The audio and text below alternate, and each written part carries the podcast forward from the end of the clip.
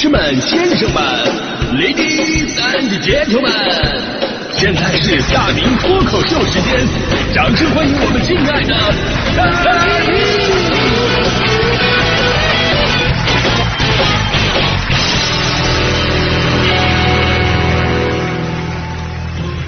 好，欢迎各位来到今天的大明脱口秀，我是大明啊。三幺五这一天呢，终于过去了，但是它带来的这个震撼呢，才刚刚开始。呃，几乎每一年都有一个病症在这个时候诞生，那就是三幺五后遗症。呃，什么意思呢？就是这个症状啊，就是之后这几天呢，大家伙就就疑神疑鬼啊，不敢出去吃饭，花钱的时候呢，犹豫纠结，总觉得自己要上当受骗啊。总之，感觉什么都是假的，只有自己穷才是真的。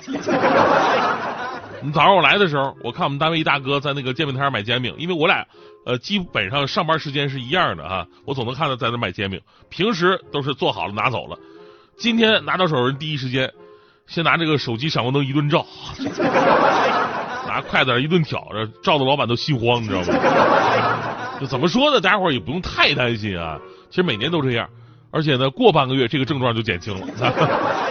就三幺五消费者权益日。是通过对不良商家的曝光，唤醒我们用于维权的这么一个决心。只有我们自己重视这个事儿，然后通过正规途径进行投诉，才会让这样的事儿呢越来越少。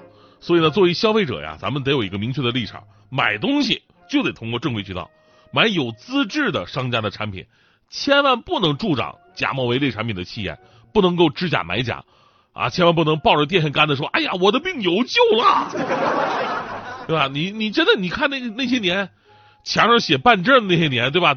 到处都是。就那会儿我还纳闷呢，我说写这玩意儿干嘛呢？到处都是。后来发现，没有需求就没有市场。正是因为那些年总想走外面邪道人太多了，后来新闻都报了。而且呢，且不说这个办证啊是个违法违规的一个行为啊，咱就说他办证办的这个质量。当时有新闻嘛，说一家单位招了三个来自同一个学校的人，同一个学校啊。然后呢，这个呃，当时的 HR 就发现一个问题，就是他们他们那个学历上盖的那个章都不一样，一个学校的章都不一样，一个是圆的，一个是椭圆的，还有一个是那个菱形的。你说这你这个这这质量是什么样的？大迪有一次还要办一个呢，打电话过去啊，人家说，哎呀，我们什么证都能办，你说嘛，你办什么证？大迪说，那你能不能给我办一个那个选美比赛的证？啊，不用是冠军，你给我整个最佳上镜奖就行啊。我说可以啊，你把你照片给我发到邮箱里边吧。大迪把自己照片发过去了，那边回电话说：“姐，这个我们办不了，这太假了，这个啊。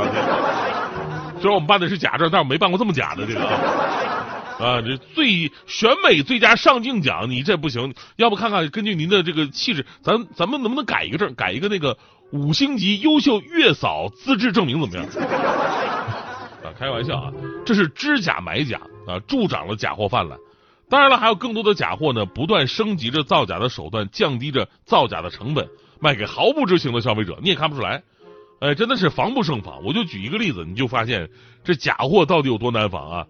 我呢，我我我本人我算是个初级的乔丹鞋迷啊，就是他们都管我们这种人叫 A 追男孩儿，A 追男孩啊，就是乔丹出新鞋的时候呢，都会排队去摇号去购买。那年那些年我还真的痴迷过一段时间。有一年呢，刚好出那个 AJ 十二病倒的复刻啊，那款鞋为什么叫病倒呢？就是乔丹呢带病拿下三十八分，季后赛战胜爵士的比赛当中穿的。当时有非常经典的一幕嘛，暂停的哨子一响，刚才在球场上还生龙活虎的乔丹一下子就瘫倒在皮蓬的怀里边，创造了非常经典的一幕。可能那个时候皮蓬打死也想不到，在二十多年后，自己的前妻竟然跟乔丹的儿子牵手走到了一起，好混乱啊！啊，这事扯远了，有点八卦，不好意思。咱就说这款鞋非常经典，要在店里的话呢，肯定买不到。所以当时呢，我就想在网上去买。就那会儿，我姐呀，我姐正好在这个英国学习交流呢。她听说，哎呀，你要买这个，千万别在网上买，网上都是假货啊。姐在英国呢，姐在这个国外就给你订了。我一听，哎呦，这有个姐姐太靠谱了。然后我姐呢，也走遍了伦敦的各大商店，发现，哎，确实在国外也很火，也没货。然后我姐呢就通过英国的网站给我买了一双，寄到北京来了。当时我拿到手里的时候无比激动啊啊！这国外寄过来的，我仔细观察，完美的鞋型，优秀的做工，一个线头都没漏，一滴胶水都没有溢出来，质量简直无敌了。所以确定这是一双假鞋。真鞋哪有不露线头的呀？啊，所以呢，假货呀有多防不胜防。不要以为在国外买的就是真的，不要以为在专柜买的就是真的，不要以为质量很好它就是真的，不要以为价格很贵它就是真的。这假货它已经到了以假乱真的地步了。每一年的假货呀，都是三幺五晚会重点关注的对象。比方说，昨天晚上大家伙也都看着了啊，三幺五晚会第一个曝光的就是假的泰国香米。呃，大概的内容就是记者探访了安徽某食品有限公司仓库里边堆放着十几十吨散发着泰国茉莉香米香味儿的泰国茉莉香米。但实际上呢，这大米根本不是来自泰国，都是安徽本地产的，跟泰国香米没有半毛钱关系。只要往这个大米滴几滴那个香精。就会散发出特有的香味儿，那这样的大米一年能卖出去一千多吨，所以您可以想象一下啊，卖假鞋虽然说都是假货，都是违法行为，但起码假鞋的成本和质量现在来看勉强还过得去，而有很多的造假领域，他们的成本呢低到让你无法想象。之前咱们说过假酒，假酒就是那种年份不够的啊。十二年加五年加三年勾兑到一起，然后冒充十二年去卖的，这都已经算是良心了。还有呢，就是酒精加香精，一瓶酒可能成本也就五块钱，然后在夜店里边摇身一变，八百一瓶卖出去了。你以为你以为自己是买威士威士忌啊赠绿茶，实际上你是买绿茶赠了一瓶威士忌，真的。而且俗话说得好，烟酒不分家，这个喝威士忌就得抽雪茄。大家伙都觉得，哎呀，这雪茄有种天生王者的霸气，号称男人的权杖。正所谓雪茄在手，天下我有。实际上啊，吸烟有害健康啊。雪茄也一样，而雪茄市场呢，更是鱼龙混杂。这个我还略懂一点，就是真正好的雪茄呀，要在适合的产地，通过漫长的时间纯化，二百多道工序，经过专业呃专业的那个卷烟师的手手工卷制完成的那么一件商品。啊，同样的，雪茄也是分行货、水货和假货。那行水咱就不说了，这是渠道的问题，咱就说假货。原来的假货吧，其实没那么的假。比方说 A 品牌很有名，但是价格比较高。然后你到了 A 品牌工厂附近，你会发现有很多摊位卖的就是 A 品牌，价格很低。那实际上啊，这卖的就是假货了。他们呢是用其他的卷烟师用差不多的烟叶，可能品质没那么好，然后在自己的小作坊生产的，哎蹭人家，然后呢卖假货。运气好的，你可能买到那种就是正规卷烟师他私底下干的私活也就是说呢，他确实是雪茄。但如果说他是 A 品牌，那就不对了，那就是假货了。那昨天有条新闻呢，真的是让很多的雪茄客们瑟瑟发抖。说近日呢，上海警方成功侦破一起生产、销售假冒雪茄案，抓获犯罪嫌疑人两名，查获假劣雪茄四千多支，涉案金额六百多万元。重点是它的制作成本。他们用的什么？他们用的是三块钱一根的土烟，通过简单的包装加工，一卖一盒就好几千块。之前确实啊，我我记得有刚抽雪茄的朋友啊，他不适应，说：“哎呀，这雪茄这玩意儿有什么好抽的？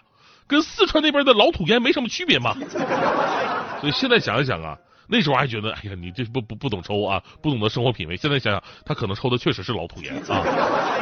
让我想起一个段子嘛，一哥们出差。呃，当地大叔给他推销香烟，这哥们问啊，大叔，你这烟不会是假的吧？大叔一本正经来了一句，怎么可能？那全都是咱自己做的，怎么可能是假的呀？所以造假的成本有多低，根本想象不到。而这种事儿啊，往往发生在一些我们不太容易了解的领域。之前咱们报过新闻嘛，一支成本不足十块钱的仿冒进口肉毒素，经过各级的层层分销，在一家美容店最终的售价超过一千块。一种由玻璃和其他化学原料制成的高仿预制品，成本只要一块多钱，但层层加价之后，最后经过考究的包装，一卖卖出上万的价格。所以说，在欲望的不断膨胀之下，你说人的胆子到底能有多大呢？早在一百多年前的英国经济评论家邓宁格对资本追求利润到底有多大胆子，他有一段精彩的描述。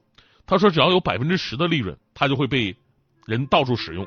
有百分之二十就会活泼起来，有百分之五十就会引起积极的冒险，而有百分之百就会使人不顾一切法律，有百分之三百就会使人不怕犯罪，甚至不怕死刑的危险。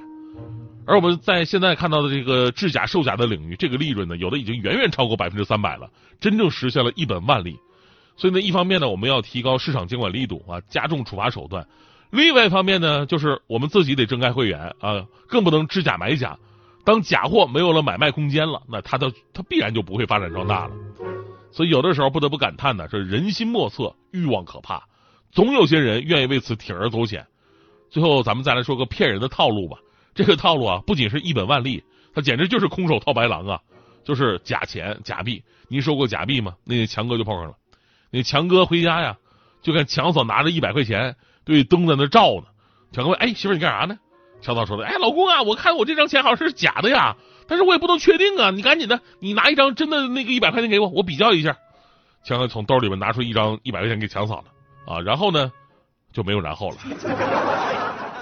人扭头就走了，回卧室了，趴门一锁啊。真正的空手套白狼啊！你还不敢说啥？你说这气不气人？